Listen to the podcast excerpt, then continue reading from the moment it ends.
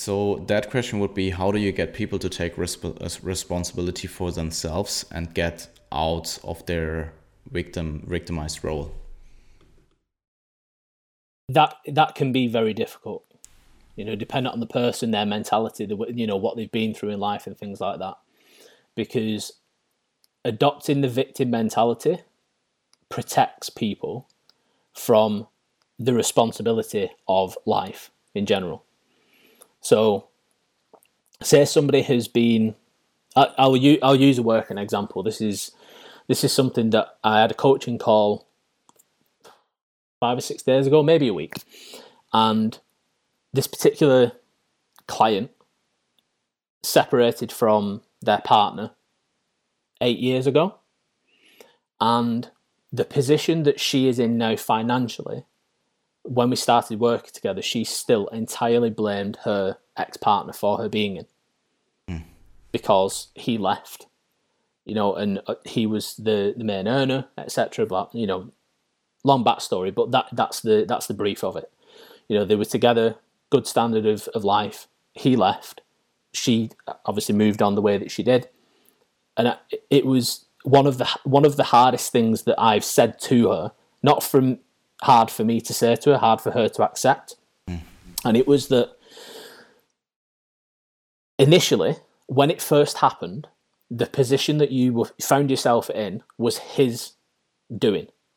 It was his responsibility. His decisions put you in that position, which she was fully willing to accept. Yes, that's true. Said that stopped being true years ago and the position that you're in now is entirely your responsibility and entirely your fault. It did not go down well. Did you word it exactly like that? Yeah.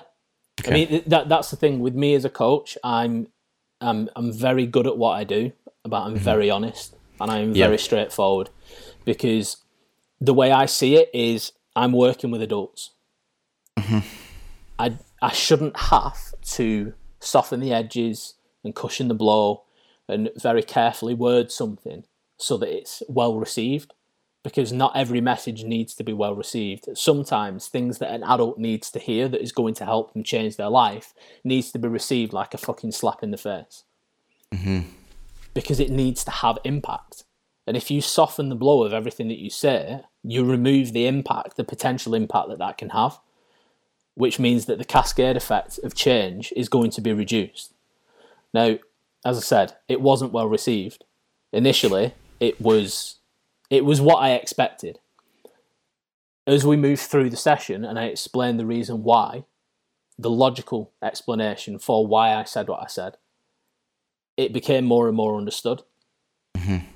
And by the end of the session, a lot of the victim mentality with regards to that specific facet of her life had been alleviated, had been removed the mindset had gone from it's not my fault, therefore it isn't my responsibility, to it isn't my fault, but it is my responsibility. Mm-hmm. The first position is a victim, unwilling to help themselves, helpless. The second position is someone that's willing to make changes, that is willing to take charge of the situation. You know, and everything that we do moving forward will be based around that owning the responsibility for her life as it is right now. Because it gets to a point where the blame can't be held with the other person anymore. And that can be difficult because accepting the responsibility for a largely negative life that you lead isn't easy, but it's so necessary. Mm-hmm. You know, so, and uh, again, it's one of those things, it permeates through lots of different facets of life. If somebody has started a business and maybe you started with a business partner. And then after a while they left. And it you know took with them their skills their their talent. And it's put you in a worse position. Initially yeah you know that isn't your fault. It's their fault. But if 2 years down the line your business is failing and you've still got that same mindset of it's their fault because they left instead of going right well this is the circumstances that i'm facing now. What can i do to mm-hmm. fix this what can I do to ensure that my life, that my business doesn't doesn't spiral, doesn't become more negative, doesn't get worse? What can I do? It's difficult, but it's it's essential. I wouldn't even say it's important, it's essential for everybody. Whether you're looking at your health, your physical fitness, your physique, your finances, your relationship, everything. Mm-hmm. The more the more responsibility that you can own for your circumstances in life, the stronger you become. And the more resilient you become as well. Um I know that a lot of people uh, think someone will uh, rescue them at, the, at a certain point. Yeah. Um, and I think that's just first and foremost not a good thing to do, and probably not going to happen. Um, yeah, I mean that's it. Rescue yourself. Yeah. You you will you will respect yourself infinitely more if you take stock of your life as it is right now. For anybody that's listening to this, whatever your circumstances are right now, if you take stock of that, if you sit back and look at your life from a third person perspective, imagine somebody else that you care about has come to you with your circumstances as they are right now. What advice would you give them? Would you tell them to maintain the mentality that you've got with regards to your circumstances as they are right now? Because m- most people wouldn't. Mm-hmm. You know, it's like one of my favorite quotes is we are not victim of our circumstances, we are victim of how we react to our circumstances. Mm-hmm. Because you can put somebody in an awful situation in life and they would do whatever is necessary to fix it. And you could put somebody else in those exact same circumstances and they would adopt a victim mentality and you could go back 10 years later and they would be in the same position or worse. I mean, I, I guess you can help friends and family out. Um, and I mean, that's ultimately what we do as well. We help people mm-hmm. out. Um, but in the beginning, it's usually the, the other party's first part to actually contact you to get help um, or to get out of the situation. Um, so I really liked what you uh, what you um, told us about that uh, about that one. Um, I mean, ultimately, you also have to um, to decide or to see if there are other uh, people or that other person actually wants the help or receives the help well. Um, I mean, I, I um, can't really speak for myself since I never had that situation, but I know for a reason that um, clients come to coaches and um, actually are asking for help, but then don't really take their advice or their mm-hmm. recommendations on or whatever.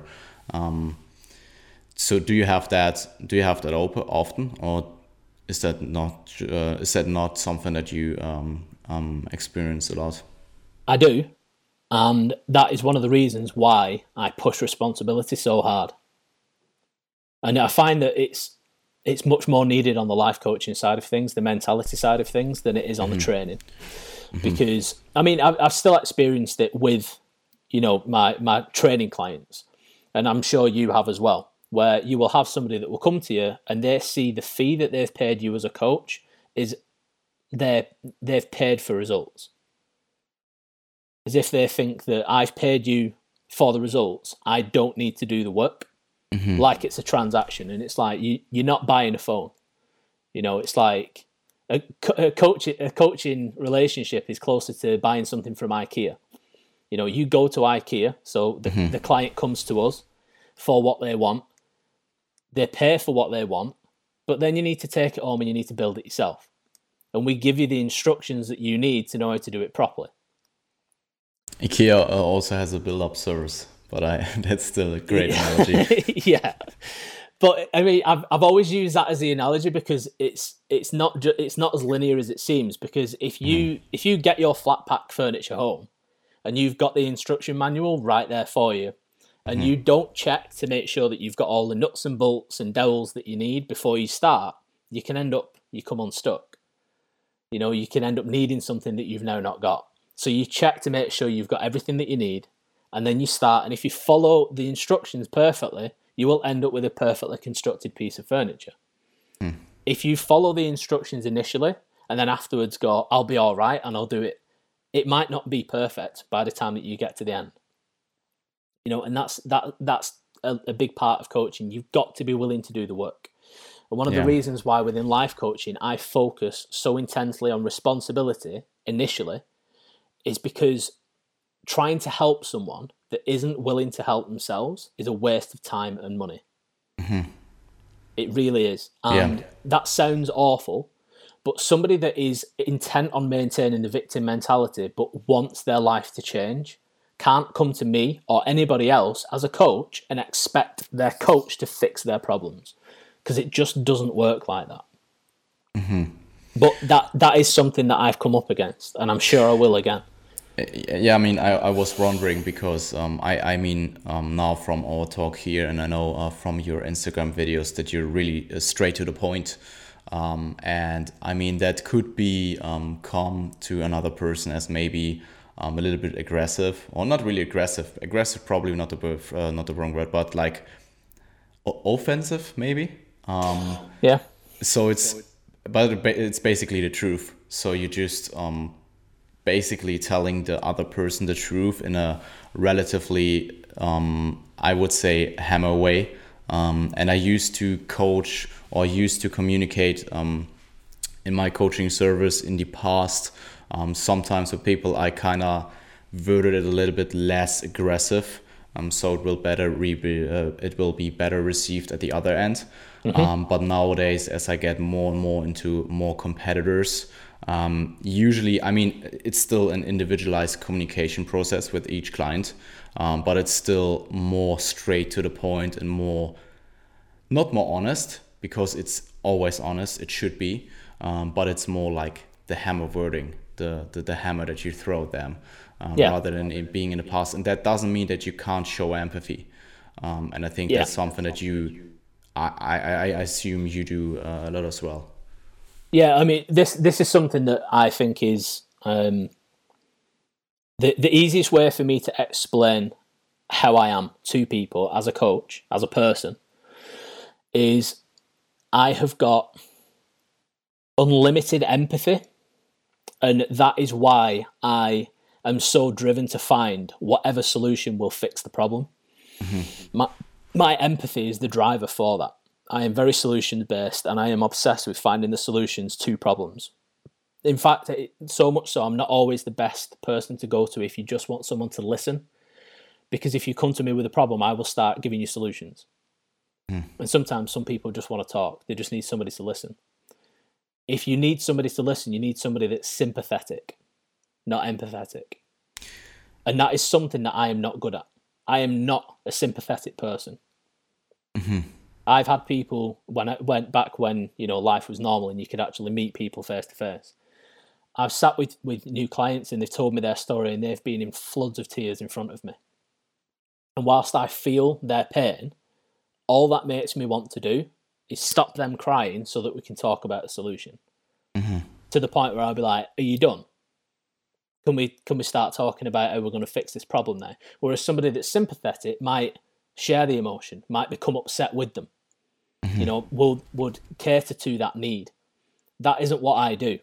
Yeah. And it's like how you said, you know, it's sensitivity of the way that you deliver the information for how it's going to be received by the person. There's things that I've said before that have been deemed offensive or insensitive. You know, oh, you shouldn't say it like that. I have had clients say it to me before. That's that that's not a nice way to say it. I'm like, yeah, it's true, but life doesn't give life doesn't give a shit. Mm-hmm. Life doesn't care whether you like the message or not. That's the message that it's going to give you, and you need to accept it so that we can fix it. Yeah, I mean, as a as a coach, you're ultimately you should or you have to be super pragmatic about it. Um, you're basically a problem solver, and yeah. um, as you said, I mean, coaching is also a little bit of psychology, um, or not a little bit, but like a lot of uh, um, a little bit of uh, psychology job. Um, mm-hmm but there's probably a um, a line that you should draw um, in that regard. At least for my for my service, I mean, it may be different for you. Um, the the psychology side of things is a, a, more intrinsic part of a lot of what I do, especially from the the mentality side of things, because mm. that is you know it is essentially what it is. But the, there is a line where if you if you soften the edges too much, it yeah. lose it loses all ability. I mean, I'm I, what I wanted to say basically is that I'm not a clinical a psychologist. And yeah, if you have some serious problems, um, that's just maybe outside of my scope of practice. Yeah, hundred percent. And I, am the same. You know, I, yeah. I've I've had people come to me before, and we've started to work together. And as soon as it becomes apparent that I'm not able to help them in the way that they need help, then mm. that is when referral becomes, you know, a, a primary focus. Or if somebody is dealing with an issue that requires that clinical um, support, I will work with them as a life coach as long as they are still working with that that clinician from okay. whatever field it is that they need so that we can work together. Yeah. So I would never have somebody come to me that would leave a therapist or something like that, somebody that is a clinician in their craft, to come and work with me solely. I will work with mm. them, I will work in unison, and I will be part of their support system, but I will not become the whole thing because there's there's a lot of things that I just cannot do.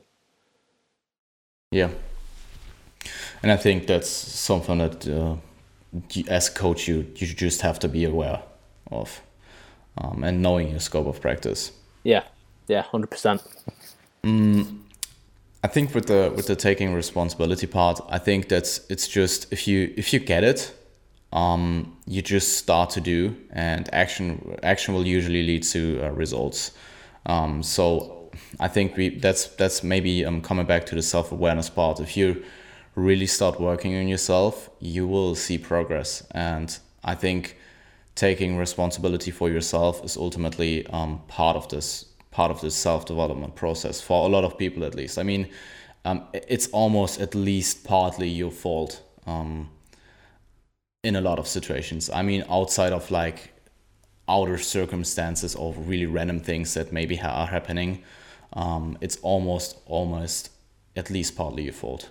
Yeah yeah there is always responsibility for every mm-hmm. situation that you find yourself in where there are elements of blame that need to be with you. And the mm-hmm. willingness to accept that is a strength that a lot of people avoid, that, you know, yeah. a lot of people lack.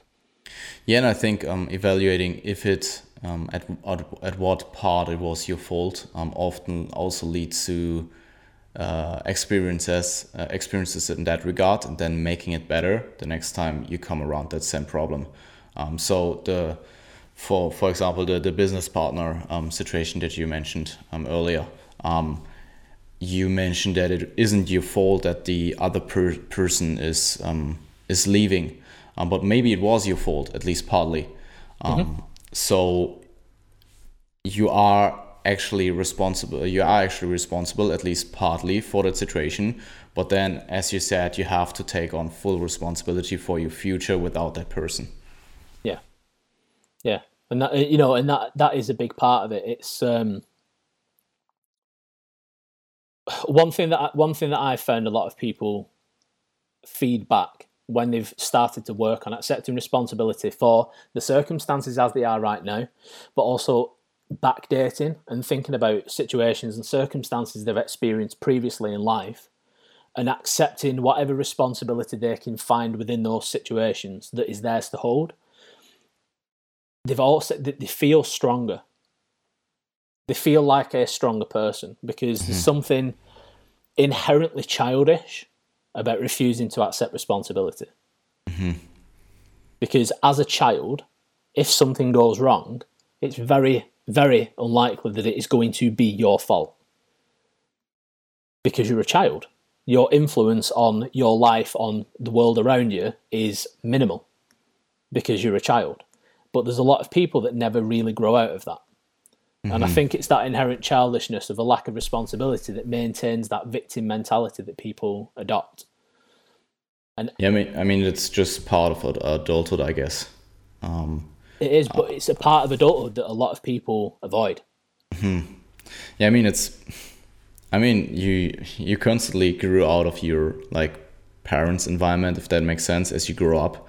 Um, like at some point you're moving out at some point you're financially completely um, um, on your own and um, i think that taking responsibility part is, is or should be at least a part of it too um,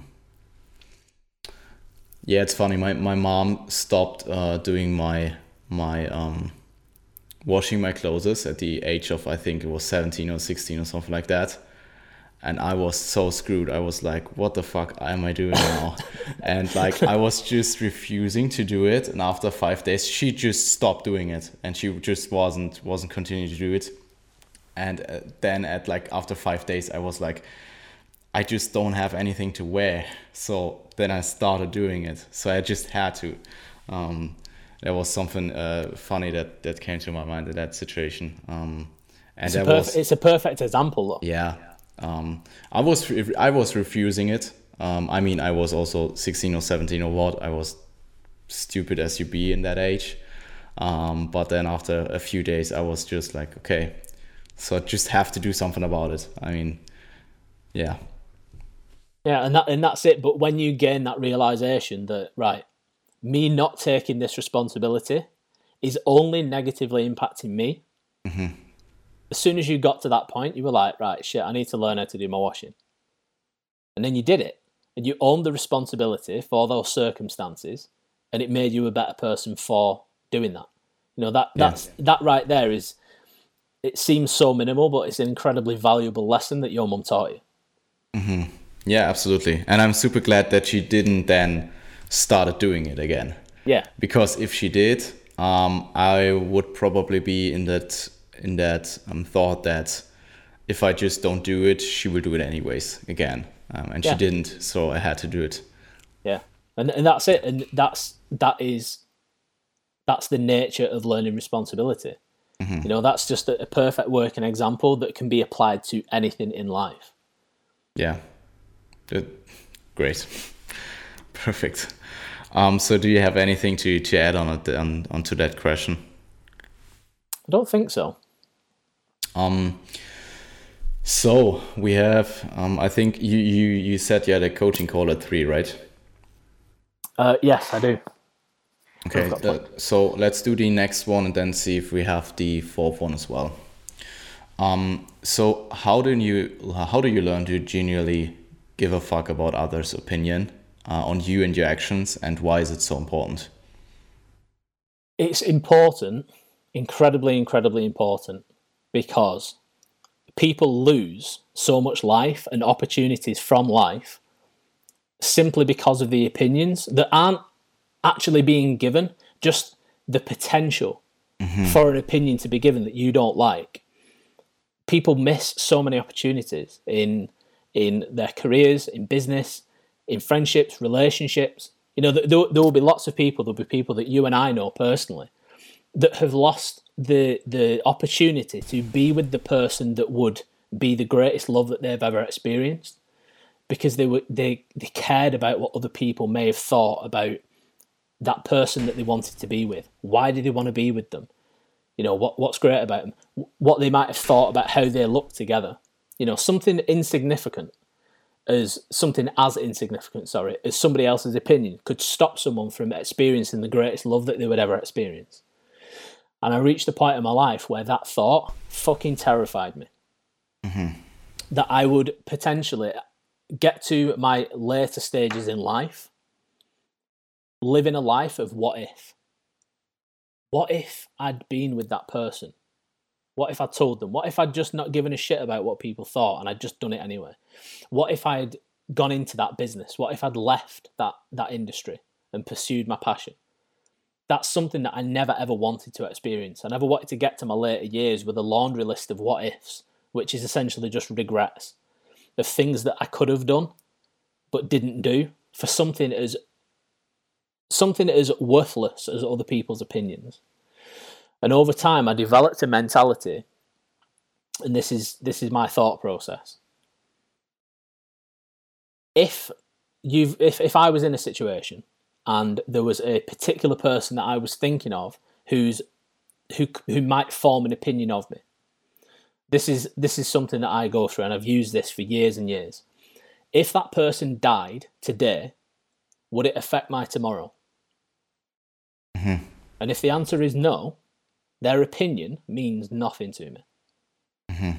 Because if that person could die today and it wouldn't influence the way that my life ran from that day on, then their opinion should have no influence on the way that my life runs anyway. Because as soon as somebody dies, their opinions, their judgments, their thoughts, their feelings, like that, they cease to exist. They cease to have any influence over your life because it isn't there anymore. Okay. Um. Um. I'm. I'm thinking about. So you you mean if somebody um, if you if your perception of somebody's opinion on you um just goes away with them dying, um, and if it doesn't influence your future, um, then you should just don't really give a crap. Yeah. Okay. Because the thing, there, there will be people that would that would miss out on opportunities to, mm-hmm. you know, and it could be it could be anything, you know. But I'll, I'll use relationships. It's just it's it's an easy example that everybody can kind of get their head around because a lot of people that are of you know that age will understand and may have experienced. There may be a partner that you have wanted, that somebody that you've wanted to be with, and people will have missed the opportunity to be with that person and experience that love, that happiness, that connection, that intimacy, purely because people that are completely irrelevant to their life may have thought something negative. And that that to me that blows my mind. Mm-hmm. Because I know through through what I do, through coaching, I know there's so many people that have that have experienced that, and it's not an opportunity. You know, like Dr. Eric Thomas, who I mentioned earlier. Um, one of one of my favorite quotes of his is, "You need to take the opportunity of a lifetime and the lifetime of the opportunity." So you mm-hmm. might get a once in a lifetime opportunity that will be open to you to take for this period of time. And if you don't take it in that window, you'll never ever get it again. And there are people that come into your life that operate in that same way. You will have a brief window of opportunity to take advantage of being able to be with that person. And if you don't in that moment, you'll never get it again. And there could have been that someone special. And people have lost it because somebody might have thought that they weren't good looking enough, that they weren't successful enough, that they weren't tall enough, that they were overweight, that, whatever, whatever bullshit opinion people can form mm-hmm. of somebody else. And I know people that have lost that person because of that. And for me, that that thought should terrify people. That's a good one. Um, I mean, I, I think you just can't be 100% authentic if uh, you let other people's opinion guide your actions. Um, and as you said, it's it's not even really the opinions sometimes it's just what you think they think about you. Yeah. Um. Hundred percent. And I mean, I also um I, I read that a few days a few days ago. I I'm not really sure where, but like there are some people that you just simply don't like. Um, and then the vice versa thought is why should everybody likes you? Um, yeah, and that's just just the way it goes. I think. Um, One of the biggest issues with judgment and the fear of other people judging you, you care more about what other people think the more you think about other people. Mm-hmm. So if you spend a lot of your time looking at people and judging them for the way that they dress, or the way they've got the hair, the way they act, just the way they are as a person, or the person that they're dating, the car that they drive, the house that they live in, the clothes that they wear, you know, what they do as a job, if you spend your time judging other people for those things and other things, you will care more about other people judging you. And the reason mm-hmm. why is because you know other people will judge you because you spend all of your time doing it. If you judge others less, you will care less and less and less about what other people think of you. That's a good point. It's it. Uh, an easy reference for this is infidelity mm. in a relationship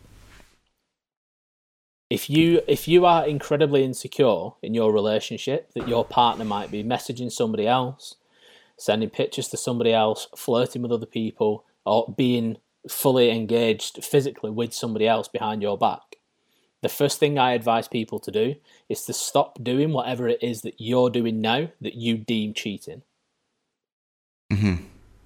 because often people that are most insecure about being cheated on are the ones that are being unfaithful to their partner on whatever level that is, whether it's all the way through to physically being with someone or whether it's messaging other people. But that is that runs concurrent with judgment. You worry more about other people judging you the more you judge other people. That's yeah, uh, a really good point. And I mean, I will come back to prep again. Um, for me, for my own experience in prep, it was at the end where I was just so focused on the process and so focused on myself that I just didn't give any flying fuck about anyone else's opinion. And I was like, for example, um, like doing my posing routine in the locker room in like my chain gym. Um, I was just doing it in the end, and I was just not like I um there there really was no way I would do that alone in a commercial gym in a in a crowded commercial gym before. Um at and at that point I found that like prep just also got me more emotionless. So um I wasn't really um I wasn't really caring about what any, anybody else thought about me doing my bodybuilding thing in that moment in that like not bodybuilding environment if, if that mm-hmm. makes sense. Because it was just a normal gym. I was literally probably the only guy prepping there. Yeah. It was like a chain gym like a big commercial gym. And um, i think that that's just interesting because at that point i was so focused on myself i wasn't really looking around anyway. So um, as you said i think at that point i was so so um, detached from others' opinion um, because I just didn't really look around in that time frame because I yeah. was so concentrated on my own and on my competitions. Yeah, and that's it. Your your self focus was at an all time high, and we we understand life through our lens, and that's yeah. it. So if your lens is constantly focused on you, we kind of automatically begin to believe that everybody else's lens is focused on them. Mm-hmm. we care less and less and less about what other people are doing, what they're thinking, what they're feeling, what their opinions and judgments might be, because we are not forming those same things for other people. And that is that's crucial. You know, like for me, yeah, I, I will there's no such thing as not judging other people. Everybody is going to do it because you just form thoughts and you know that, mm-hmm. that happens. Yeah. But how important you feel your opinion is is also a huge factor of it. Mm-hmm so I might see someone doing something or, or see some content that someone's posted, their opinion on something, and form a, an opinion and have a judgment of that. But I also know that my opinion means fuck all. So it's not important. My opinion of somebody else, whether, you know, even if I do form an opinion of a relationship that somebody's got, how they've got into that relationship, the way that that person lives their life. My opinion doesn't mean anything. Mm-hmm. It isn't important. I am not a special person. And that is another element of why I care so little for what other people think. Because I know that my own opinion is not that important. Neither is anybody else's. So basically, if, if you, um, the advice would be for someone uh, who gives too much about the opinions of others is to first and foremost acknowledge that it doesn't really matter and to focus on yourself. Yeah, because a, a lot of the problems that we have come from our sense of self. So if somebody does have an inflated ego, if somebody wants their opinion to be very important to other people, they will care more about the opinions from other people. Mm-hmm. It's almost like the mirror effect. Whatever you what whatever you feel is going to be reflected from other people. So if you want your opinion to be very, very important and be cared about by everybody, you're going to care about everybody's opinion. Mm-hmm. And that's something that I don't. You know, if somebody asks me for my opinion, I will give it. And if they disagree with it, they disagree with it. I'm not going to get bent out of shape because I feel that my opinion is the authority on whatever it is that I'm speaking about. Oh, that makes sense. Mm, anything to add? Uh, anything to add to that? A, a lot of a lot of the issues regarding that come from a place of pride. Mm-hmm. It's it's e- uh, our ego is a primary driver of a lot of problems that we have.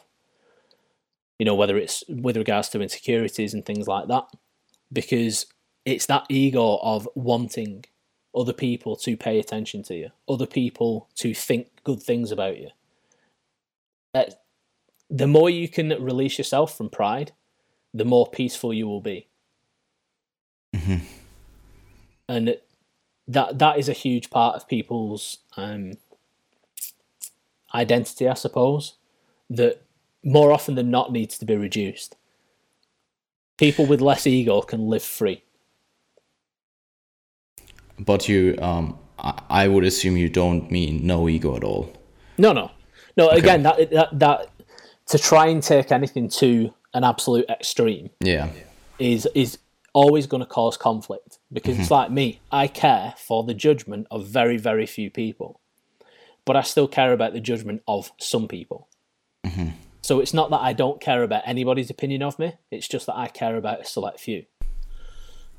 You know, I'm I don't perceive myself to have a big ego, but I still have an ego. Yeah. I'm still aware of that. I I try to not be arrogant, but I know that I'm still arrogant. You know, I'm not an incredibly insecure person, but I still have insecurities. Mm-hmm. I, I know what my insecurities are. I know where they the areas of my life that they impact. I know where they're born from. And I know that the things that I need to do to work on them, but I also know that I am never going to be free of all insecurity. I'm never going to be free of ego. I'm never going to be free of arrogance. It's just the way that it is. But in the same respect, I know that I'm never going to be free entirely from the positive things that people see as personality traits it's not about complete control. It's just about self awareness and and having that understanding. Yeah. Cool. Um, if you don't have anything to that, um, we should probably skip the question uh, for your coaching call um, because that's. I mean, if we we can do it um, real quick if you want to. No, well, um, I, but that's it's ten to two. I, it's ten yeah. to two here, so I've got another hour and ten minutes before I need to. Uh, do the call. So I only need 15, 20 minutes before the call. So we've still got time. But one, one thing that I would add on to what we were just talking about, I know earlier in the call I mentioned about accepting, you know, things as they are. Yeah. Again, that, that is a huge part of becoming self aware. Mm-hmm. Accepting what you perceive to be the negatives in yourself. You know, a lot of people are insecure, but they don't want to accept that they are because they see it as a weakness the hmm. un- the unwillingness to accept parts of yourself that's the weakness having them isn't the weakness refusing to accept them is because mm-hmm. what you accept you can change mm. what you don't you won't mm-hmm. yeah i mean it just comes back to to to being self-aware and how that um helps just creating progress i guess in, in your personality or in your in your life in general. Yeah, and and that's it. It feeds into itself. It's a, it's almost like a closed circuit. In order to become self-aware, you need to you need to accept things about yourself that you previously haven't been. And the more things about yourself you accept, the more self-aware you become. It's a, a self it's a self-perpetuating cycle, and it's one that just gets better and better. Because the more the more you accept about yourself, the less people can use against you. It's like um, perfect example, Eight Mile, Eminem's film. Mm-hmm. At the end, he he gives a perfect example of being completely self aware. The whole thing of that rap battle is the judgment from somebody else about the things about you that most people are ashamed of and unwilling to accept. And he completely reduces the the other guy's ability to attack him because he accepts everything about himself. All the negatives, everything that's bad, everything that's good, he accepts it all and he's open about it. He doesn't try to hide it, he's not ashamed of it. He's fully self aware in that moment. And then when it comes to the other person that's supposed to judge him and break him down because of those things, he's got no fire. He's got no power anymore. That's that's the key element of self awareness. Mm-hmm. You accept responsibility for everything that you are and the way that you live, and you remove all the power of judgment from other people.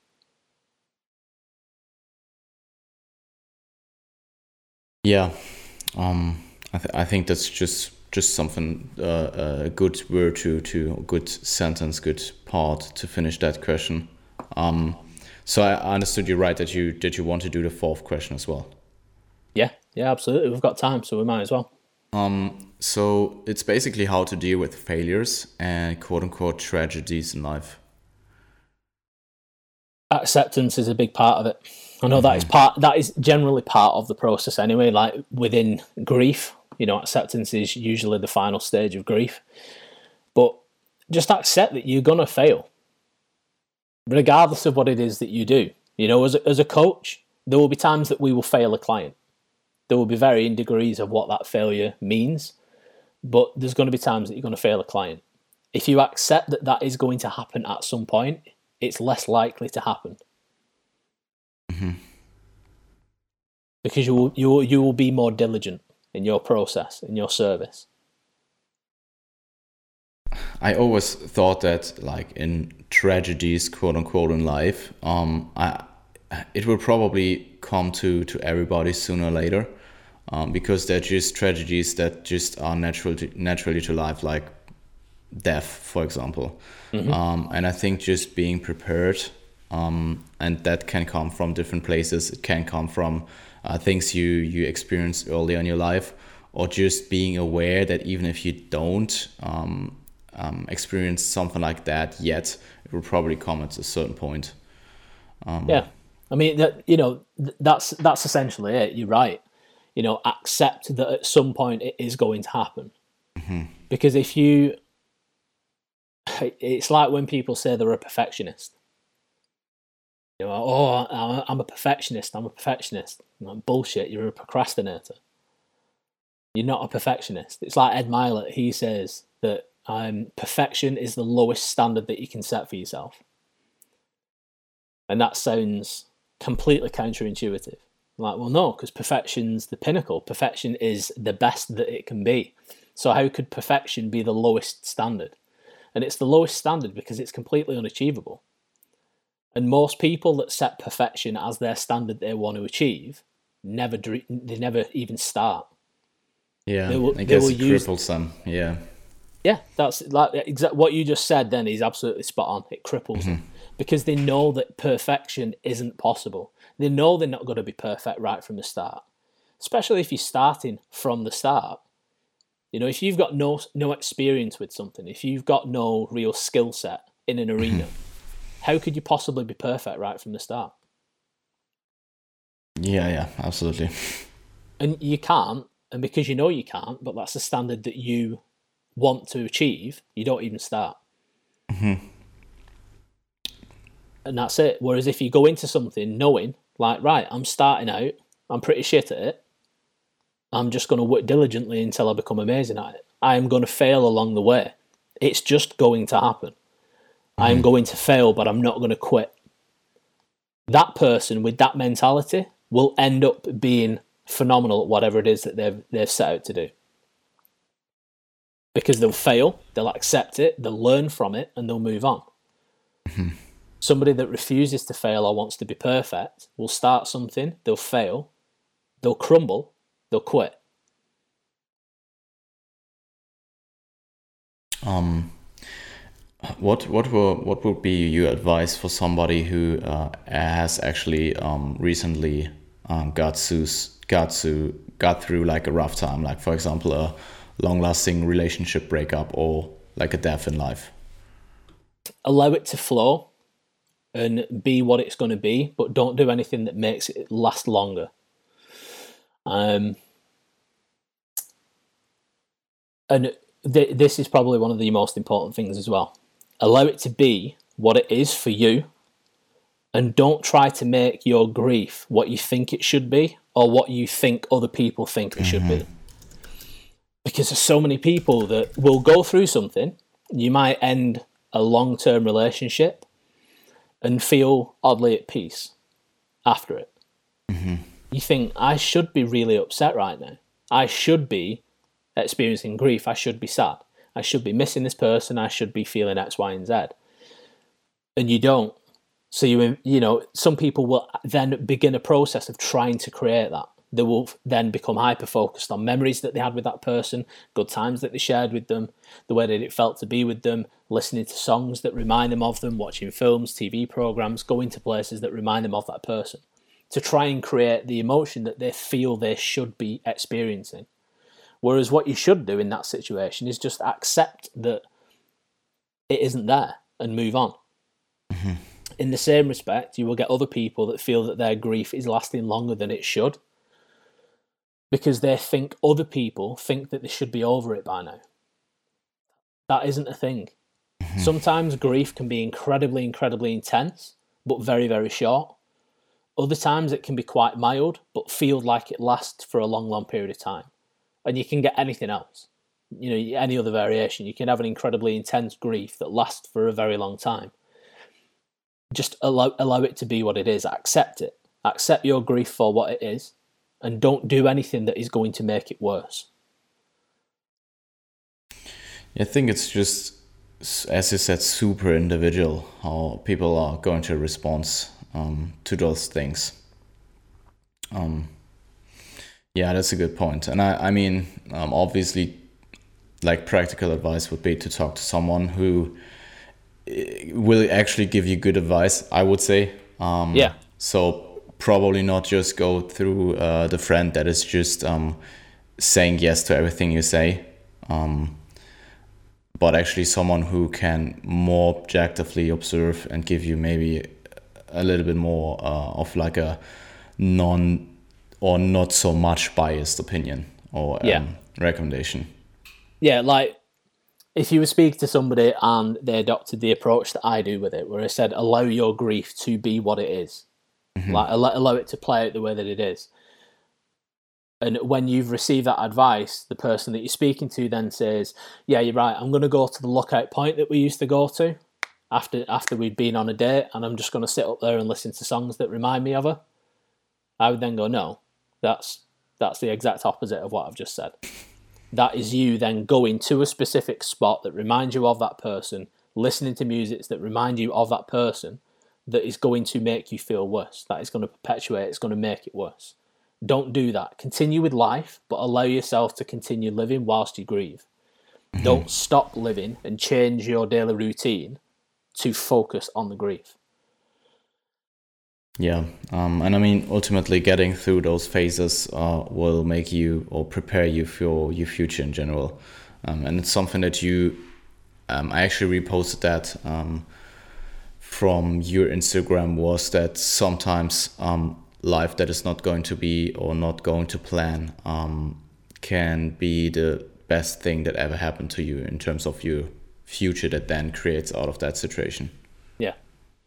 Yeah, exactly. Because that, and that's it. Like you know, somebody may have just broken up with a partner that they've been with for a long time, and in this moment feels absolutely awful.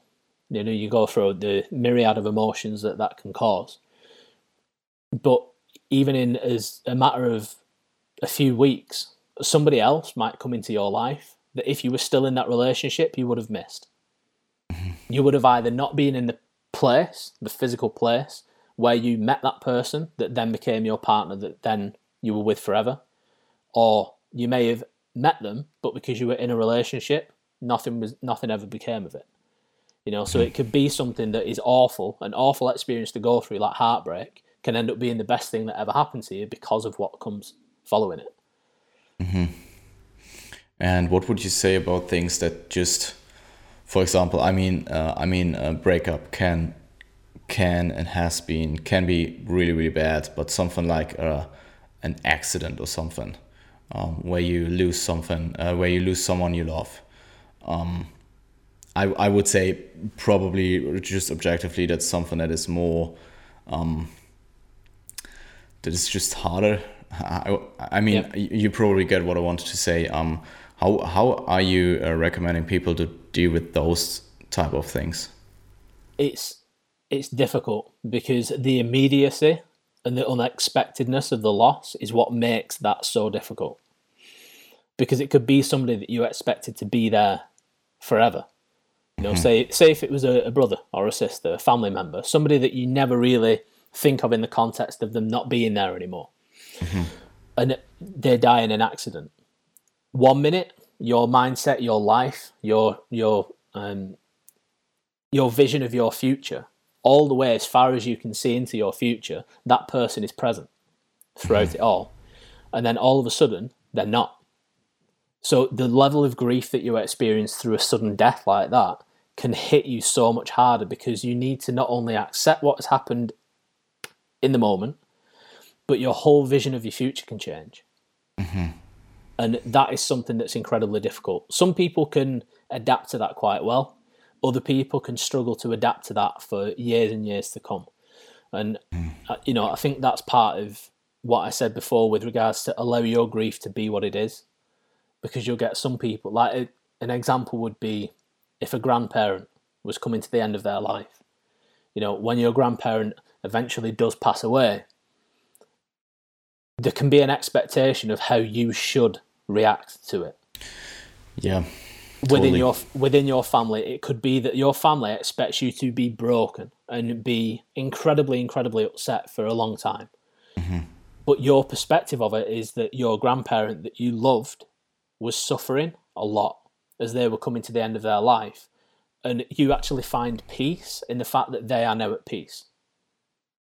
So the grief that you experience is very short lived. And that to somebody else may make you appear insensitive.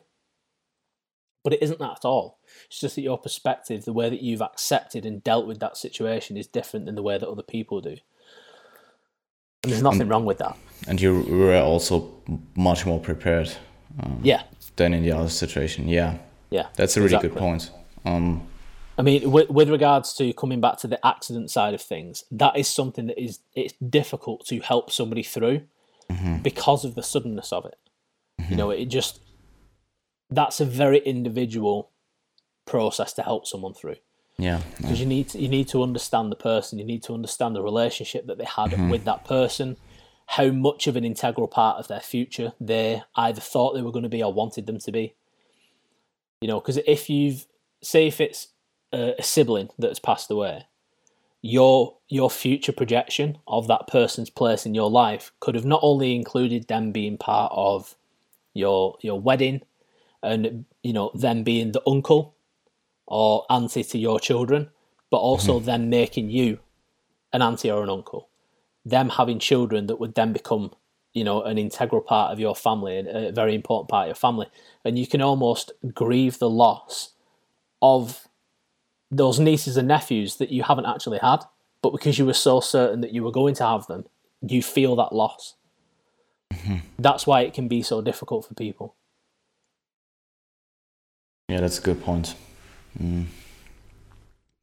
And I guess um, in, a, in a coaching setting, sometimes uh, if you do it for long enough, you just have to deal with those type of things. Maybe not not an accident, um, at least not on a frequent basis, but like things like losses that are just normal or like quote unquote more normal in life, like a breakup or like a death of a family member that was um, at an old age or something like that.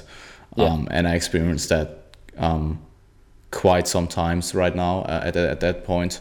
And I think as a coach, you just just have to to be there. I mean, obviously, there's the line um, as we talked about um, on the psychology uh, on the psychology side um, but you still have to have an open ear, I guess, and that's something that I always um, that I always um, want to know my clients um, that they can tell me about that.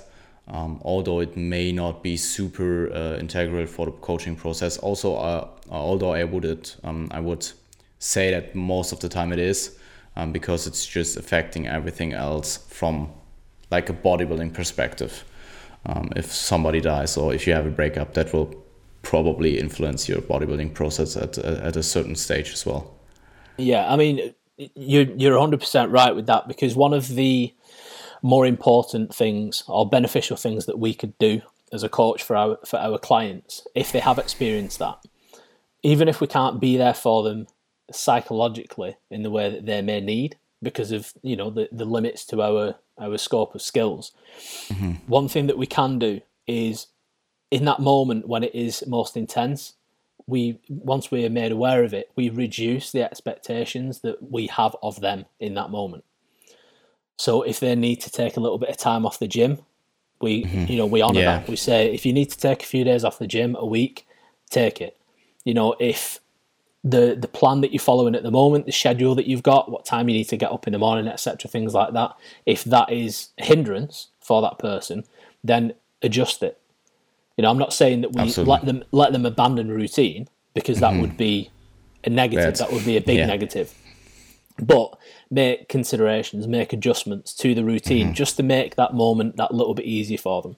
And that in our role as a coach can be something that is vital to where that they react in the immediacy of whatever mm. it is that they're dealing with.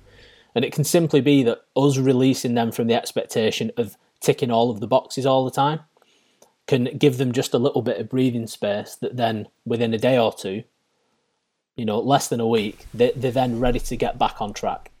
Yeah. Whereas if that was maintained, it could extend the stress that they feel and take them longer to then get back on track. That's a good point. So, um, did you have anything to add on to that question? Um, otherwise, I would I would probably just cap it here. Yeah, I, I don't think so. Um, do you have anything to, um, or where can people find you um, and your stuff, your content? The main thing is Instagram at the moment. Um, I'm in the process of setting something else up with a good friend, Sophia, uh, which will be another another avenue for people to contact me and get more content from me and things like that. Uh, but that's still in development stages. That's not available at the moment. Um, but once it is, I'll be making that um, present on my social media. It's the we're calling it the Mindset Academy, and it's a cool. very specific uh, coaching platform for purely just the mindset side of things. Mm-hmm. So Instagram, Arc Nutrition, is the main place to find me. Cool. Um, I will link that in the description. And then, um, yeah, thanks, um, Andy, for coming on. And it was a pleasure. My pleasure. It was fun. Yeah, it was. Cool. Um, have a good day, man. You too. Take care.